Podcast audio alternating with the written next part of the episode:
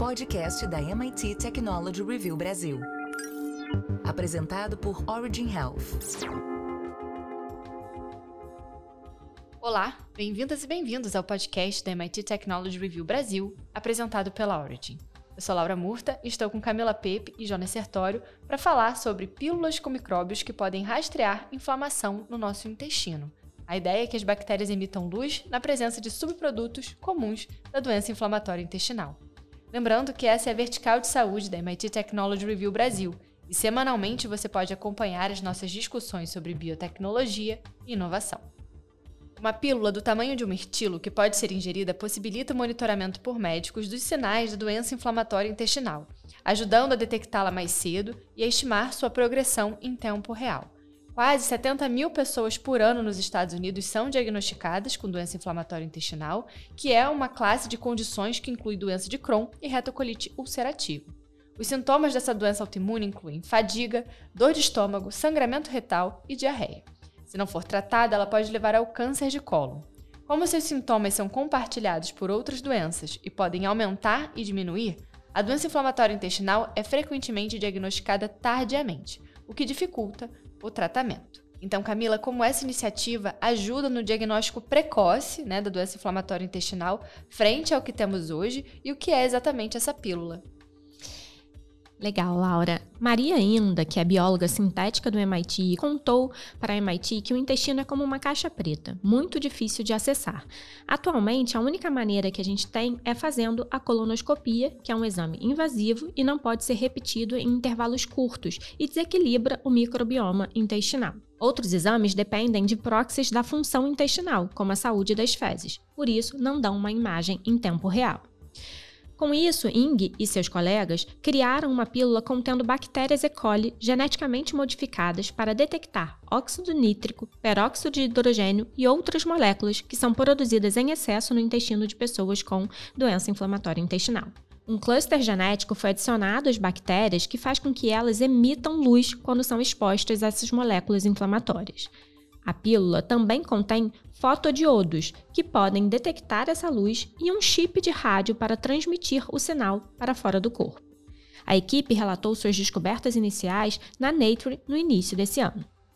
Jonas, até ouvindo a Camila falar, como é que foi esse desafio de encontrar uma forma de encaixar todo esse equipamento em um objeto pequeno o suficiente para ser engolido e que não danificaria o estômago? Bom, Laura, o objetivo era criar um dispositivo funcional com sinal suficiente, mas também pequeno o suficiente para ser seguro para humanos, diz Miguel Jimenez, químico do MIT que foi parceiro de Inda no desenvolvimento desse dispositivo. Obviamente, o ideal seria o tamanho microscópico, mas há limites físicos para o tamanho da bateria e dos diodos. A equipe conseguiu a miniaturização trabalhando o número mínimo de bactérias necessárias para emitir um sinal útil e tornando a eletrônica necessária para detectar, processar e transmitir esse sinal o menos potente possível.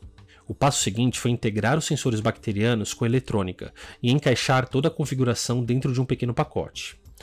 Essa tarefa foi dificultada pelo fato de que as bactérias deveriam ser mantidas em ambiente úmido e os eletrônicos precisavam ser mantidos secos, o que eles conseguiram colocando-os em ambos os lados de uma película adesiva cortada a laser que era transparente à luz visível. Todo o sistema foi então embalado em invólucro impresso em 3D, criando uma película bioeletrônica com volume de menos de 1,4 centímetros cúbicos. Camila, a gente já tem algum teste pré-clínico dessa pílula? Existe previsão em estudos em humanos? Então, Laura, para testar a eficácia da pílula, os pesquisadores anestesiaram porcos, inseriram cirurgicamente o dispositivo em seus intestinos e, em seguida, os fecharam. A equipe descobriu que o dispositivo era capaz de captar biomarcadores de doença inflamatória intestinal e enviar um sinal para fora do organismo. Inda acrescenta que a pílula ainda precisa ser validada em humanos para demonstrar que os sensores são capazes de detectar os biomarcadores nas concentrações que seriam indicativas de doença. Alessio Fasano, gastroenterologista em Boston, diz que a pílula bioeletrônica é futurista. Sua equipe está desenvolvendo uma pílula CAN, uma cápsula de vídeo que pode ser engolida para tirar fotos ao longo do intestino e monitorar áreas visíveis de inflamação. Ele diz que um método não invasivo para monitorar as alterações na inflamação o mais cedo possível seria extremamente útil. Detectar as crises inflamatórias frequentes dos pacientes antes do início dos sintomas pode permitir uma intervenção mais precoce. E afirma: esta é uma contribuição muito inovadora em uma área de grande necessidade clínica. E agora falamos sobre transformação digital na saúde no nosso momento oferecido pela InterSystems. Momento Transformação Digital na Saúde, apresentado por InterSystems. Olá, meu nome é Jorge Carvalho, sou diretor na Origin Health. E essa semana continuamos a explorar o tema de interoperabilidade, falando com Nancy Abe, uma profissional com larga experiência no mercado de TI. Ela foi CIO em diversas instituições financeiras e mais recentemente por seis anos como CIO do grupo GNDI. E também com Teresa Saqueta, diretora de saúde da InterSystems. Falando um pouquinho de SUS agora. Né? No Brasil, a gente tem o SUS, que é um sistema grandioso com grandes qualidades e desafios. Né? É, quando a gente entra na questão da jornada do paciente, o paciente ele transita entre o SUS, entre a, a saúde suplementar, é, como é que se dá interoperabilidade nesse contexto? Né? Qual a opinião de vocês quando a gente fala de interoperabilidade, não só olhando para o sistema suplementar ou privado, mas também agregando o SUS nessa, nessa questão toda? Bom, a gente teve na pandemia um exemplo, é como se fala, né? Passos. Né? E a pandemia, é, você acessando ali o Connect SUS, você via os, os, a vacina que você tomou na unidade básica de saúde e o resultado do exame do teste que você fez na saúde suplementar.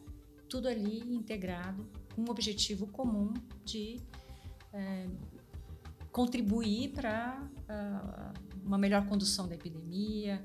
É, e esses dados foram analisados e, e, e ações foram tomadas em cima ações foram tomadas em cima desses dados. Né? Então, ali é um embriãozinho de algo que já demonstra o valor disso. Né? Então, você tinha ali naquele micro exemplo, que estou chamando de micro exemplo porque a quantidade de dados é muito maior do que isso, mas o impacto daquilo gigantesco no momento dificílimo que a gente passou. Né? Então, é, quando a gente fala de interoperabilidade de dados em saúde, é, é, o tipo da situação que quanto mais players envolvidos, quanto mais fontes de dados utilizadas e, e, e trazendo esses dados para que a gente tenha a visão da jornada, né? como a gente já tem falado por aqui. É... Mais é mais, né? Mais é mais. É, é o típico exemplo onde mais é mais. Potencialmente todo mundo colocando dados, né? Nos Estados Unidos agora eles estão trabalhando, até você que me chamou a atenção para isso, Jorge, nas redes das redes. Né? Eles começaram a criar as redes de informações regionais e agora eles estão criando as redes de informações nacionais, que são para integrar os dados entre essas diferentes redes que se formaram, né? para exatamente você ter cada vez mais informações para amparar a tomada de decisão, para poder fazer estudos em cima desses dados da população, para criar programas. Pensando até na sustentabilidade do próprio setor. Uhum. Como Mas, um todo, né? Esse é um belo exemplo, né? De fato, a pandemia, e acho que todo mundo, todos nós é, vivenciamos isso, né? Num, num, país do tamanho do Brasil, né? Com as diferenças, né? De diversas né? diferenças que a gente tem entre os estados. Você ter todos os dias os dados de vacinação em tempo real, né? É, já é um, um exemplo, talvez pequeno, né, mas que possa é, exemplificar muito bem a importância de você ter informação para tomada de decisão, né? Para onde que deveria ir a vacina, né? Qual qual estado está mais avançado, qual estado está menos avançado?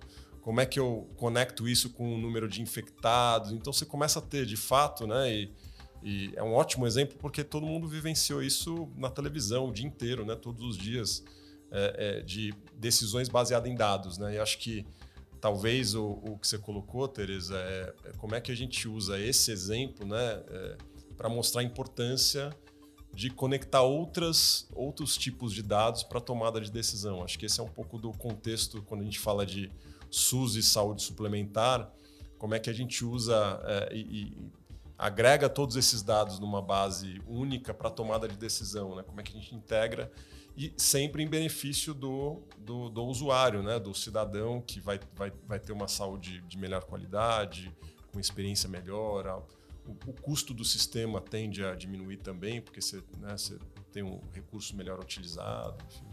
Eficiência na veia. É. Todos ganham, né? Todos ganham. Principalmente o sistema é. como cadeia, né? que vive um momento como a gente bem sabe. E quando a gente, em cima desses dados, começa a utilizar recursos de inteligência artificial, ó, aí o, exponencial. O céu é o limite. É, e, e, e é estrutural, né? Não dá para a gente falar de um uso massivo de inteligência artificial de, é, sem você conseguir ter esses dados todos integrados numa base única, né? É, com, feito é, engenharia de dados para ter esses dados organizados. Então, às vezes a gente está muito focado nesses buzzwords, né? Nessas palavras aí que chamam atenção até pela mídia, mas é, para isso acontecer, né, a gente tem que trabalhar na estrutura, e a estrutura acho que é governança de dados, a interoperabilidade, você ter esses dados organizados todos. Né? E, Jorge, isso traz também um, um dos resultados do levantamento, que é uh, a heterogeneidade de conhecimento nessa linha até. Né? Então, às vezes, algumas pessoas falam, ah, mas são diferentes sistemas, como que a gente vai fazer para integrar esses diferentes sistemas? Tecnologia não é o problema. Existem inúmeras ferramentas disponíveis. Tem uma questão de priorizar esse investimento, que é um investimento que é, vai ter um impacto de mais longo prazo né, e um resultado muito mais na cadeia né, e no, no sistema de saúde como um todo do que muitas vezes individualmente na instituição que começa a fazer mas é um passo muito importante e eu acho que isso é importante colocar para cada um desses problemas é, é, LGPD, falta de padronização de dados, existem ferramentas que resolvem de uma forma surpreendentemente mais simples do que se imagina. E a gente até entende como sendo um dos nossos papéis na produção desse paper dentro desse grupo de trabalho a equalização dessa informação. Né? Se, se, se há alguma coisa que a gente pode fazer em benefício do sistema a partir dessa, dessa, desse estudo, é justamente falar sobre isso, trazer o assunto para cima da mesa. Né? A gente ainda enxerga é, um, des, um desnivelamento muito grande não só de informação, como do próprio uso do dado. Né? Quando a gente olha São Paulo e demais municípios, e, e quando a gente olha o Brasil como um todo, a gente vê que existe uma assimetria, de fato, como a Teresa falou, muito grande. Então a gente não quer que. A gente não precisa ser pego de surpresa. Né? A gente pode começar a se preparar desde já. A gente pode levar informação, a gente pode falar sobre o assunto, a gente pode promover a discussão, isso já é bastante, né? Falar sobre melhores práticas.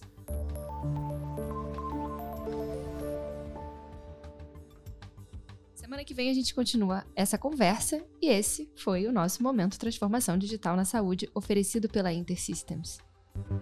Faça parte da comunidade MIT Technology Review Brasil e assine nosso conteúdo em mittechreview.com.br/assine. MIT Tech Review barra assine. E hoje a gente tem o prazer de receber aqui no nosso podcast a doutora Monique Melo, que é gastroenterologista pela USP, professora da Universidade do Vale do Itajaí e membro da Comissão de Medicamentos e Acesso do GEDIB, que é a Organização Brasileira de Doença de Crohn e Colite. Bem-vinda, doutora Monique. Obrigada, Laura. Obrigada, Camila. Muito feliz com esse convite. Eu acho que para a gente com começar, né, a gente falou bastante sobre essa essa pílula com micróbios que vai rastrear a inflamação do intestino e trouxe um pouco do panorama da doença inflamatória intestinal nos Estados Unidos, mas a gente queria que você contasse um pouco da situação aqui no nosso país, né? Qual é a definição, o que está incluído e o status tanto de acesso, de diagnóstico e tratamento. Joia, legal. Bom, então as doenças inflamatórias intestinais, na verdade, elas compreendem duas doenças, que é a doença de Crohn e a retocolite ulcerativa, são doenças uh, que têm vários pontos em comum e alguns, alguns diferenciais importantes, assim. É, são doenças que, quando a gente olha para os números no Brasil, há 10, 15 anos atrás, eram doenças raras. E, é, então, mesmo no nosso, na formação médica, a gente não tinha tanto contato ainda com essas patologias, a não ser em grandes centros do Brasil que drenavam esses pacientes para tratarem de forma mais específica. A gente viu isso ir mudando e é o que acontece no mundo, assim, a epidemiologia da DI tem três grandes fases, uma de uh, ascensão, né, e aí depois estabilização. No Brasil, a gente viu isso ocorrer nos últimos anos. Então, a gente tem um estudo grande que foi publicado no Lancet, foi a tese de doutorado de um proctologista até aqui de Santa Catarina, a doutora Bel, é, que trouxe à luz, assim, quais são esses números de forma mais atual no nosso país. E foi uma grande surpresa, porque a gente hoje sabe que pelo menos 0,1% da população do Brasil vive com doença inflamatória intestinal já diagnosticada. Então, quando a gente olha os números em conjunto, não é mais uma doença rara, e a realidade do que a gente vive no nosso consultório é realmente aumentando o número de casos, pacientes semanalmente recebendo esse diagnóstico. É, e, e, acho que isso tem motivado essa busca por maior conhecimento, por maior diagnóstico, por maior acesso às terapias que tratem essas doenças. E a gente está mais ou menos nesse patamar quando a gente olha para o Brasil, a gente vê que a incidência da doença de Crohn ela já tende a uma estabilização, a da retocolite ainda ascende mas a prevalência de ambas a, tem aumentado muito, e isso deve ocorrer ainda por alguns anos, esse aumento da prevalência, que é muita gente de fato vivendo com a doença, é uma doença crônica e incurável, e esses números têm aumentado de forma bem significativa no nosso país. Perfeito, doutora Monique. E até você trouxe aqui já um pouco essa questão do diagnóstico, né? A importância do diagnóstico dentro desse contexto, até para que esses pacientes possam receber o, tratamento adequado. Mas eu queria que você contasse um pouco para a gente, até trazendo para a nossa realidade, quais as dificuldades que hoje a gente tem aqui no Brasil, diante das opções que a gente tem disponíveis, para que esse diagnóstico possa acontecer da melhor maneira possível, no momento é, ideal, né? Isso, isso é fundamental diagnóstico precoce muda a história natural da doença, né? A gente conseguir diagnosticar de forma precoce e tratar de forma eficaz. É, doença nova responde muito mais aos tratamentos que a gente tem disponíveis hoje do que uma doença antiga. Porém, uma dificuldade grande é que os sintomas são muito variáveis. Não existe um único exame que vai firmar esse diagnóstico. Então, a gente precisa juntar sintomas clínicos que o paciente apresente e aí a gente tem uma variedade muito grande, desde diarreia, dor abdominal, sangramento intestinal, alguns pacientes que têm só emagrecimento ou só uma anemia associada a uma dor abdominal. Então, é, por serem doenças que têm uma diversidade grande de sintomas, algumas vezes demora para o paciente procurar atendimento, porque é uma diarreia que dura uns dias, e aí ele fica talvez meses bem e depois acontece de novo bem como para que o médico que recebe esse paciente num primeiro momento pense nesse diagnóstico. Então tem que erguer a pulguinha mesmo atrás da orelha para se pensar e investigar de forma mais a fundo esse quadro vasto que o paciente vem apresentando. E aí, nessa investigação, a gente pode lançar mão desde exames laboratoriais, hoje já temos alguns mais específicos que podem mostrar inflamação intestinal, como é o caso, por exemplo, da calprotectina fecal, que é um exame de fezes é, mais específico para mostrar que está inflamado o intestino, nos ajuda a diferenciar de diarreias que não têm inflamação, por exemplo, um intestino irritável. É, até exames endoscópicos, e a gente está falando de colonoscopia, que vai ver o ilho e o cólon, é, enteroscopia, que é um exame pouco disponível ainda no nosso país, que é como se fosse uma colonoscopia, porém do intestino delgado, e a gente pode fazer ela pela boca ou pelo ânus, dependendo a altura do intestino delgado que desejamos investigar. E exames radiológicos, como uma tomografia de abdômen ou uma ressonância, com preparos específicos para avaliarem realmente o intestino. Também exames pouco disponíveis quando a gente olha principalmente para o Sistema uh, Único de Saúde no país. É, e a demora nesses exames, então, acaba dificultando o diagnóstico. Precisamos juntar clínica, juntar o resultado dos exames e aí sim conseguir fechar esse diagnóstico. Então, a, a resposta de por que essa demora ainda ocorre é essa disparidade a acesso a diagnóstico no nosso país mesmo. E aí, doutora Monique, você acha, né, que, chegando uma tecnologia como essa pílula, né, de micróbios que a gente falou aqui, claro que vai ter toda a questão do custo, implementação, mas se a gente pensar assim, num cenário que tem acesso, como Uhum. é que você acha que ela vai mudar essa realidade, né? Comparado ao que a gente tem hoje de tratamento, de- quer dizer, na verdade, de diagnóstico, para então um paciente poder tratar, é, como seria a chegada de uma tecnologia como essa, né? Até no sentido da aceitabilidade dos pacientes, da comunidade médica, como é que você vê isso? Sim. Poxa, achei super legal, né? É um artigo publicado numa revista de enorme impacto quando a gente olha para a ciência como a Nature. É, e, e o que, que acontece? Tendo acesso, hoje, mesmo que seja um mundo perfeito, a gente tem acesso a todos os exames disponíveis, a gente não faz diagnóstico no momento pré-clínico do paciente. Ele tem que ter sintomas para a gente conseguir diagnosticar. É, acho que um grande fator importante desse dispositivo é que ele consegue analisar inflamação no momento que o paciente ainda não teve os sintomas. Então, seria um diagnóstico numa fase ainda pré-clínica. Seria maravilhoso, porque já poderíamos tratar esse paciente antes mesmo dele desenvolver os sintomas das- da doença, né? E é mais ou menos isso que ele se, pre- se predispõe, que é captar eh, esses gases que a inflamação lá no intestino gera, essas bactérias geneticamente modificadas vão conseguir liberar uma luz que vai ser captado por um dispositivo externo e vai mostrar sim, esse intestino, mesmo o paciente não tendo nenhum sintoma, ele está inflamado.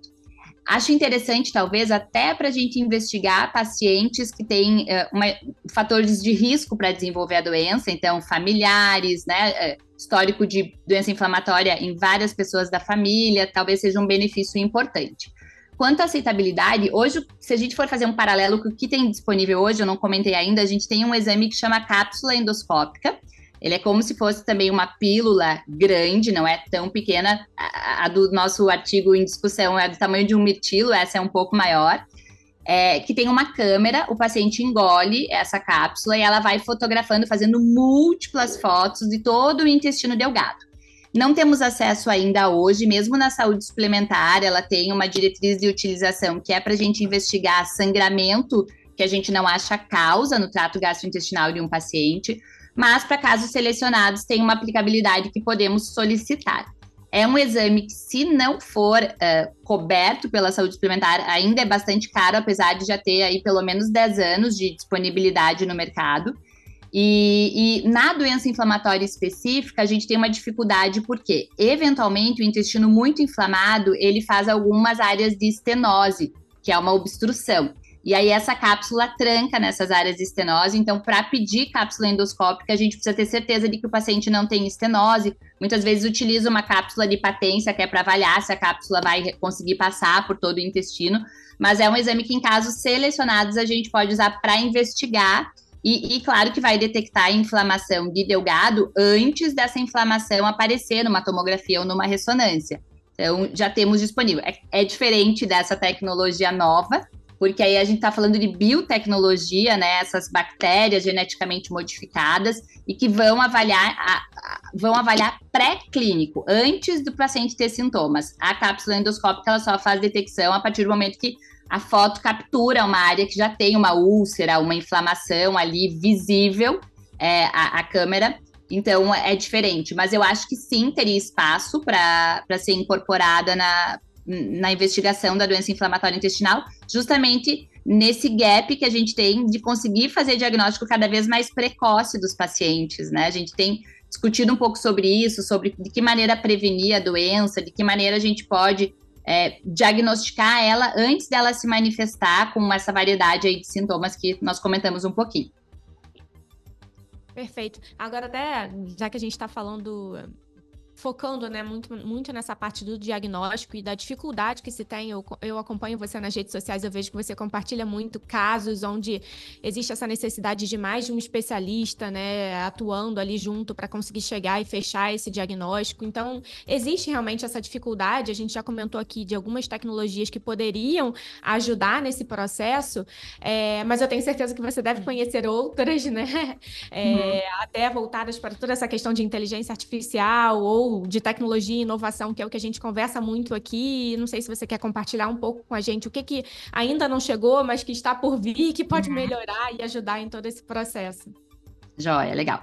É, eu acho que a, a, bola da vez é a inteligência artificial, quando a gente olha para a ciência, de que maneira a gente vai conseguir unir isso, a inteligência artificial que auxilie a ciência e que talvez, inclusive, a gente consiga poupar recursos se essa inteligência artificial for bem implementada, evitando muitas vezes de tratar o paciente com uma medicação que ele não vai responder, por exemplo, e que são medicações caras, né? Então, tem se falado muito em medicina de precisão na doença inflamatória, que é uma doença multifacetada, facetada, isso faz ainda mais sentido, porque nós vamos ter desde pacientes que têm uma doença muito leve, e que vão viver a vida toda conseguindo tratar com medicamentos mais simples e não vão evoluir a sua doença, até pacientes que abrem a doença leve, porém evoluem muito mal a despeito do tratamento e progridem para uma doença grave. Então, o que a gente já tem, assim, lá fora, claro, vários estudos ocorrendo, precisamos de mais estudos, validação realmente desses, é, dessas ferramentas que já tem disponíveis. Existem ferramentas desde para auxiliarem nesse diagnóstico pré-clínico, até ferramentas que nos ajudem a estratificar a doença. Então, eu fiz um diagnóstico do meu paciente, eu vou conseguir identificar se ele é um paciente que tem risco de evoluir mal, e esse é o paciente que merece ser tratado de forma mais agressiva desde o início, até ferramentas que vão identificar se o meu paciente tem baixo risco de ter uma doença mais agressiva. Então, já tem alguns painéis genéticos que são uh, monitorados pela inteligência artificial e que conseguem identificar genes que predispõem, se o paciente apresenta esses genes, existe uma predisposição para que ele evolua com uma doença mais grave. Então, é, isso eu acho que nos ajuda muito a decidir e traçar com o paciente uma linha de tratamento, porque ele vai ter que tratar para sempre, é, se a gente pode ter um pouco mais de tranquilidade, esperar um pouco mais medicações que talvez demorem mais para agir, a trazerem seu efeito ou não. É uma doença que, se a gente não tratar, ela vai evoluir de forma muito grave. Então, a gente tem bastante coisa. Outra uh, maneira como a inteligência artificial dentro do mundo das doenças inflamatórias intestinais tem sido utilizada é na leitura, por exemplo, das biópsias. Hoje a gente já fala que o, o melhor desfecho quando a gente trata uma retocolite ulcerativa é cicatrizar a, a, a célula. Então, é uma cicatrização histológica da doença. Não é ainda um target que a gente consegue alcançar nos nossos pacientes, porque as terapias, numa minoria das vezes, o paciente consegue atingir essa cicatrização. Mas é muito difícil ler essa lâmina e avaliar se tem inflamação ainda, que grau é essa inflamação. Então, já tem estudos grandes que mostraram o auxílio da inteligência artificial em ler essas lâminas conseguir uniformizar, porque talvez um patologista no Brasil vai classificar de uma maneira e um patologista lá fora com mais experiência vai classificar de outra maneira, e existe uma boa interrelação entre a inteligência artificial classificando essas lâminas e, e correlacionado ao que patologistas muito experientes definiriam dessa inflamação. Então, nisso também já temos bastante utilização, e claro que para auxiliar em grandes plataformas de dados que vão contribuir para identificar talvez fatores de risco mesmo, para os pacientes virem a ter a doença e de que maneira a gente vai conseguir implementar talvez uma prevenção para essas doenças tão complexas. E agora até, acho que dando continuidade a essa conversa, né, falando, você trouxe todo esse panorama de inteligência artificial, a gente falou sobre aqui sobre essa questão da medicina de precisão que sai um pouco da oncologia, acaba também expandindo para outras áreas terapêuticas, mas quando a gente olha é, de fato para o futuro, né, aqui na, nessa área de gastro, o que, que a gente também tem de tecnologia de tratamento? Que a gente falou muito de diagnóstico, você trouxe essa uhum. questão desse movimento para medicina de precisão, o uso de inteligência artificial, das grandes bases de dados, mas é, a gente tem expectativas da chegada de novas tecnologias para tratar esses pacientes também? É, quando a gente olha para tratamento, a evolução dos últimos anos foi enorme, né? É, é, eu falo, quando eu acabei a residência de gastro, isso lá em 2013, a gente tinha uma terapia imunobiológica da mesma classe, duas moléculas que são da mesma classe, anti-TNF, e era isso que tínhamos para tratar os pacientes quando eles precisavam ir para essa terapia mais avançada. Hoje temos um número maior. Quando a gente olha para outras doenças imunomediadas, da reumato e da dermato principalmente, o número de moléculas que tratam de forma biológica essas doenças é ainda maior. A gente sempre brinca que a reumato está sempre à frente nisso e a gente acaba herdando muitas das terapias que funcionaram lá na reumato vão ser testadas no intestino também. Então mostra que essas doenças imunomediadas não são exclusivas da gastro ou mesmo exclusivas da reumato, por isso é importante, como a Camila falou, termos profissionais de diferentes especialidades atuando junto, além de outros profissionais não médicos da área da saúde também com conhecimento nessas patologias. Hoje, o que a gente tem de mais moderno para tratar a doença inflamatória intestinal são as terapias imunobiológicas, ou mesmo as pequenas moléculas que não são, não são biológicas, mas são moléculas artificiais, que vão ter um, um ponto específico da cascata da inflamação em que eles vão bloquear. O, o, que tem de benefício dessas pequenas moléculas artificiais é elas serem orais, enquanto as terapias imunobiológicas precisam ser endovenosas ou subcutâneas, porém todas vão ter targets específicos na cascata de inflamação que vão bloquear com o objetivo de que aquela cicatrização de toda a inflamação ocorra. Não tenho dúvida de que esse aumento na disponibilidade de terapias e com diferentes mecanismos de ação dentro da inflamação foram desenvolvidos graças a tecnologias que identificaram de que maneira essas moléculas específicas estão envolvidas na inflamação. Então a gente vê que a tecnologia mudou realmente a história natural da doença inflamatória intestinal. Há 30 anos o que tínhamos para tratar era basicamente corticoide, que é uma, uma medicação é, muito ruim quando a gente olha para perfil de efeitos adversos. Então os pacientes ficavam com todos os efeitos colaterais do corticoide, além de necessitarem de múltiplas cirurgias, cada cirurgia tirava um pedaço do intestino e aí vinham as complicações disso também. A gente, num país como o Brasil, ainda vê muitos pacientes que ficam anos usando corticoide ou que foram submetidos a múltiplas cirurgias, e o, o grande objetivo de expandir conhecimento sobre essa doença é justamente evitar que isso ocorra e a gente possa tratar de forma mais eficaz, mais precoce e com terapias que realmente funcionem e mantenham o paciente em remissão por muito tempo. Perfeito, doutora Monique. Agora, assim, até te conhecendo e sabendo do cuidado que você tem, da preocupação que você tem com o acesso dos pacientes, né? É, existem médicos como você que tem toda essa questão de ah, entender ou de saber quais, quais novas tecnologias estão por vir, estão disponíveis, mas também ter um cuidado em entender como que a gente faz com que o paciente tenha acesso a essas novas tecnologias, né? Então, conhecendo um pouco desse processo, sabendo como é que funciona, o que, que precisa de dados, ou até mesmo é, a quantidade de informação que é necessária para que a gente consiga viabilizar que os pacientes tenham acesso a essas novas tecnologias, várias que você trouxe aqui de exemplo hoje, o que, que você enxerga que existiria aí de dificuldade, não sei se mais relacionada ao dado clínico ou também à parte de custo, que a gente sabe que também é um, um pilar importante dentro desse dessa questão de acesso que traria ou que poderia ser um limitador para que a gente tivesse acesso a essas tecnologias inovadoras que a gente conversou aqui hoje? É, eu acredito que o mundo do acesso é, é, é como se a gente abrisse a porta de um quarto novo dentro da prática clínica, né? E quando estamos falando de terapias assim tão inovadoras que são lançadas lá fora e hoje não tem um delay tão grande para serem lançadas lá fora e chegarem no Brasil a Anvisa aprovar, mas existe um delay em realmente chegar no nosso paciente.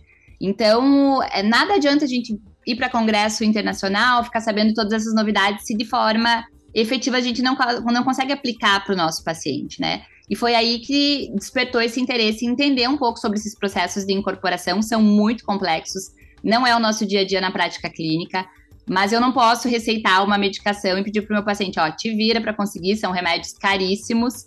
É, ele precisa ter o auxílio do médico para entender de que maneira aquele remédio vai chegar para ele.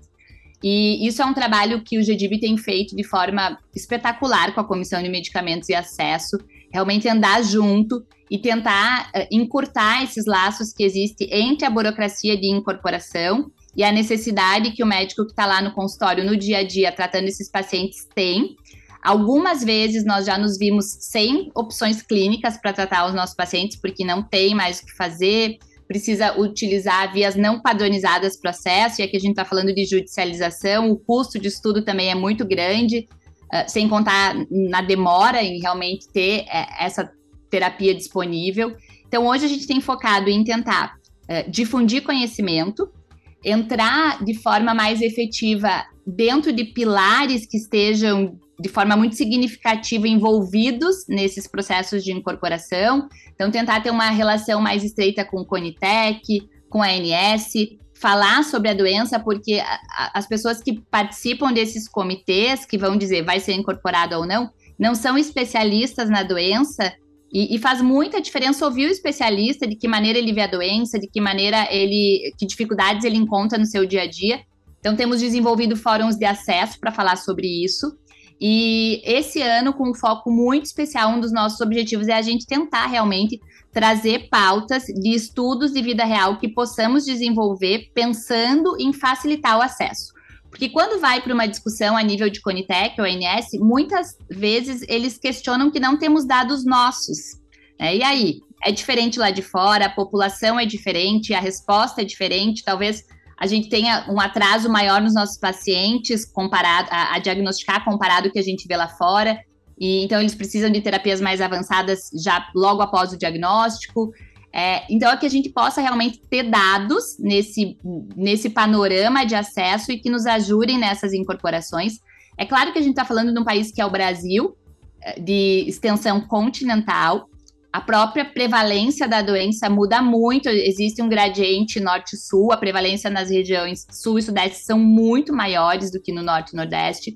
A gente precisa pensar em custo, aí existe a questão hoje dos biosimilares, é, a gente precisa pensar realmente em custo-efetividade da, das, desses, dessas terapias serem incorporadas. Isso a gente tem aprendido muito com vocês. A Camila nos, nos ensinou muito sobre isso nas aulas que tivemos especificamente sobre acesso. E abre um pouquinho a nossa mente para a gente também levar isso em conta e de que maneira a gente vai poder posicionar essas novas terapias, talvez até uh, conseguindo ter um, um, um, recurso de forma mais. conseguindo economizar recursos. Porque se o paciente fica muito tempo tratando com uma terapia que é mais barata, mas não é efetiva, ele vai hospitalizar, ele vai operar, ele vai precisar ficar num leito de UTI, ele vai precisar de uma dieta interal. Isso é caríssimo para a saúde suplementar e para a saúde pública também. Então, se ele tratar com uma medicação que é efetiva, mesmo mais cara, a gente precisa mostrar com números e ter dados do Brasil de que isso mudou uh, o custo ao longo prazo da, dessas de tratar com o remédio que é mais caro nessas patologias. Doutora Monique, obrigada pela participação aqui no podcast. Foi muito bom a gente ouvir desde o que é, né, a doença inflamatória intestinal, o, o cenário de diagnóstico, de tratamento, os gaps de acesso e tecnologias futuras. Foi ótimo ter você aqui com a gente no podcast. Obrigada. Obrigada. obrigada, ótimo. meninas. Foi muito bom. Antes de encerrar, eu queria convidar você que nos ouve para entrar na nossa comunidade. Vai lá em mittechreview.com.br assine para saber mais. Também siga nossas páginas nas redes sociais, arroba MIT Tech. Semana que vem tem mais e eu espero você. Até lá! Você ouviu o podcast da MIT Technology Review Brasil. Apresentado por Origin Health. A maior publicação de tecnologia do mundo agora está no Brasil.